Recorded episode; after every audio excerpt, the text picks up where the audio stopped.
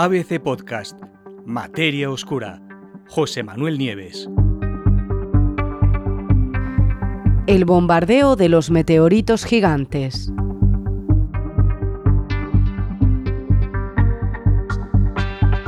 En nuestro sistema solar, además de planetas, que los conocemos, bueno, los conocemos casi todos porque en las regiones externas siguen apareciendo nuevos planetas y planetas enanos. Incluso se cree que hay un gran planeta, pero ya hablaremos el otro día, llamado Planeta 9, justo en los confines más exteriores de nuestro sistema y que todavía no hemos descubierto. Pero bueno, en el sistema solar, como decía, eh, conocemos a los planetas, pero hay muchos otros objetos. Y no me estoy refiriendo a las lunas, sino a los asteroides.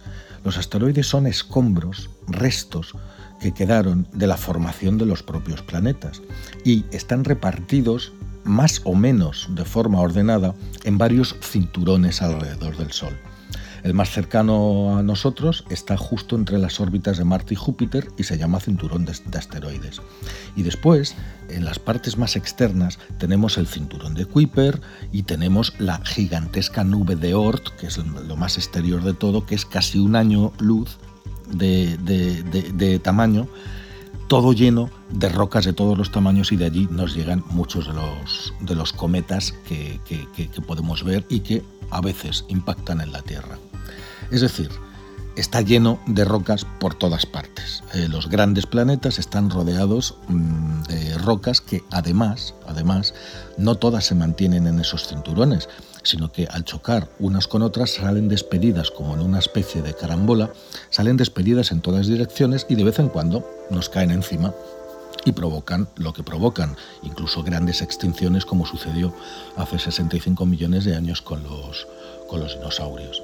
Pues bien, un equipo de investigadores de la Universidad de Osaka, en Japón, ha estudiado ahora 59 cráteres lunares en la Luna que tienen más de 20 kilómetros de diámetro cada uno y ha llegado a una conclusión que resulta sorprendente. Varios de ellos se formaron a la vez. Eso significa que son frutos de una, de una serie de impactos que se produjeron al mismo tiempo. Y eso fue justo o poco después de que un gran asteroide de más de 100 kilómetros de diámetro se desintegrara cuando hace unos 800 millones de años y como consecuencia regó con todos los fragmentos de esa desintegración tanto la Luna como la Tierra. El trabajo se acaba de publicar en Nature Communications.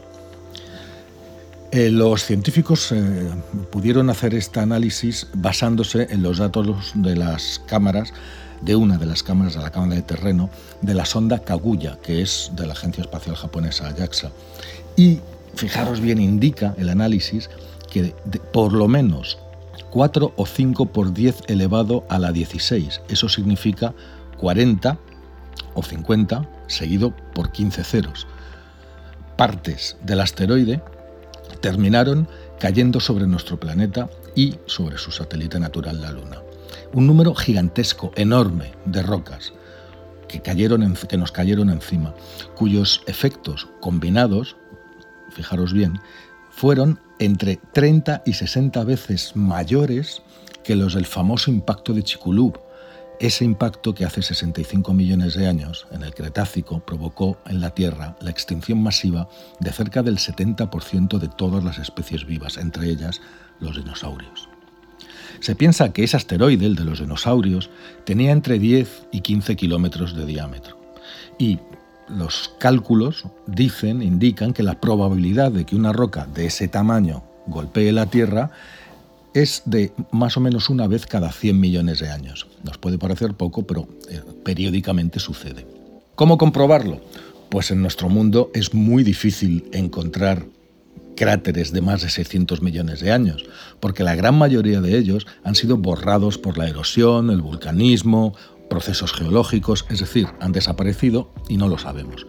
Nos podemos fijar, eso sí, en los cuerpos que tenemos cerca, la Luna, por ejemplo. En la Luna no hay gravedad, no hay, no hay, no hay erosión, no hay atmósfera. Y eso significa que las huellas de esos cráteres se quedan casi perennemente, no hay más que fijarse en ella, está llena de cráteres y está tan cerca de la Tierra que sin los fenómenos geológicos a los que me he referido antes, probablemente la Tierra estaría igual de llena de cráteres que la Luna. ¿Cómo pueden saber gigantes. Pues como os iba diciendo, para estimar cuántos impactos de grandes meteoritos ha habido en el pasado de la Tierra, ya que no podemos ver los cráteres, los investigadores decidieron fijarse en la Luna, que como os he dicho también, no tiene erosión y allí los cráteres pueden durar eh, tiempos enormes. De forma que estudiaron las edades de formación de 59 grandes cráteres lunares de más de 20 kilómetros y también examinaron, muy importante, el número y la distribución de la densidad de los cráteres secundarios más pequeños, entre 100 metros y 1 kilómetros, que son los pequeños cráteres que se forman alrededor de los grandes por la eyección de los materiales en esos 59 cráteres principales. Es decir, cae un gran, una gran roca, abre un cráter o forma un cráter de 20 kilómetros de diámetro, eh, el impacto de la roca hace que muchas otras rocas salgan disparadas y muchas vuelven a caer en los alrededores formando esta constelación de pequeños cráteres alrededor del grande. Uno de los cráteres analizados fue Copérnico, muy conocido, un enorme cráter que tiene 93 kilómetros de diámetro y que por lo menos tiene 860 cráteres secundarios a su alrededor. Pues bien, examinando la densidad y la distribución de esos pequeños cráteres, los investigadores pudieron determinar su edad. Usando el mismo método, los científicos hallaron que 8 de los 59 cráteres que habían estudiado se habían formado al mismo tiempo. Eso no se sabía y desde luego es algo que tiene profundas implicaciones también para nuestro planeta. ¿Por qué? El estudio lo que demuestra es que hace unos 800 millones de años que es la edad de los ocho cráteres que tienen la misma edad, los coetáneos, tanto la Luna como la Tierra fueron golpeadas por una auténtica lluvia de meteoritos gigantes, causada por la rotura del asteroide, ese que os he contado. ¿De dónde vino esa lluvia de asteroides? Según los científicos, resulta muy probable, dadas las características de las distintas familias de asteroides que se conocen, que el cuerpo principal, ese de unos 100 kilómetros de diámetro que se partió y dio lugar a todos esos millones de fragmentos, pues que fuera un pariente del asteroide del tipo C Eulalia, que sabemos que es el padre, entre comillas, de toda una familia, de toda una pila de escombros que está cerca de la Tierra y que desde luego sería muy capaz de provocar una lluvia de asteroides parecida a aquella sobre nuestro mundo. En fin, como resumen, a partir de todas estas consideraciones, los científicos concluyeron que la, destrucción, la disrupción, que es como se dice, de un asteroide de 100 kilómetros de hace unos 800 millones de años tuvo muchas, varias consecuencias. Primera, algunos de los fragmentos cayeron sobre los planetas terrestres y sobre el Sol. Otros se quedaron formando familias, como, le pasó, como pasó con Eulalia, que creó su propia familia y sigue por ahí dando vueltas. Y los restantes pasaron a ser asteroides cercanos a la Tierra, de esos que nos zumban de vez en cuando. Evidentemente no hay ni que decir que si algo así sucediera ahora, si nos hubiéramos sometidos a esa, a esa intensísima lluvia de millones, miles de millones, acordaros de la cifra, 50 ¿eh? Eh, o 40, seguido de 15 ceros. Es una 10 elevado a la, a la 16 multiplicado por 4 o por 5. Es una cantidad inmensa, pues evidentemente no estaríamos aquí ni para contarlo ni para absolutamente nada más.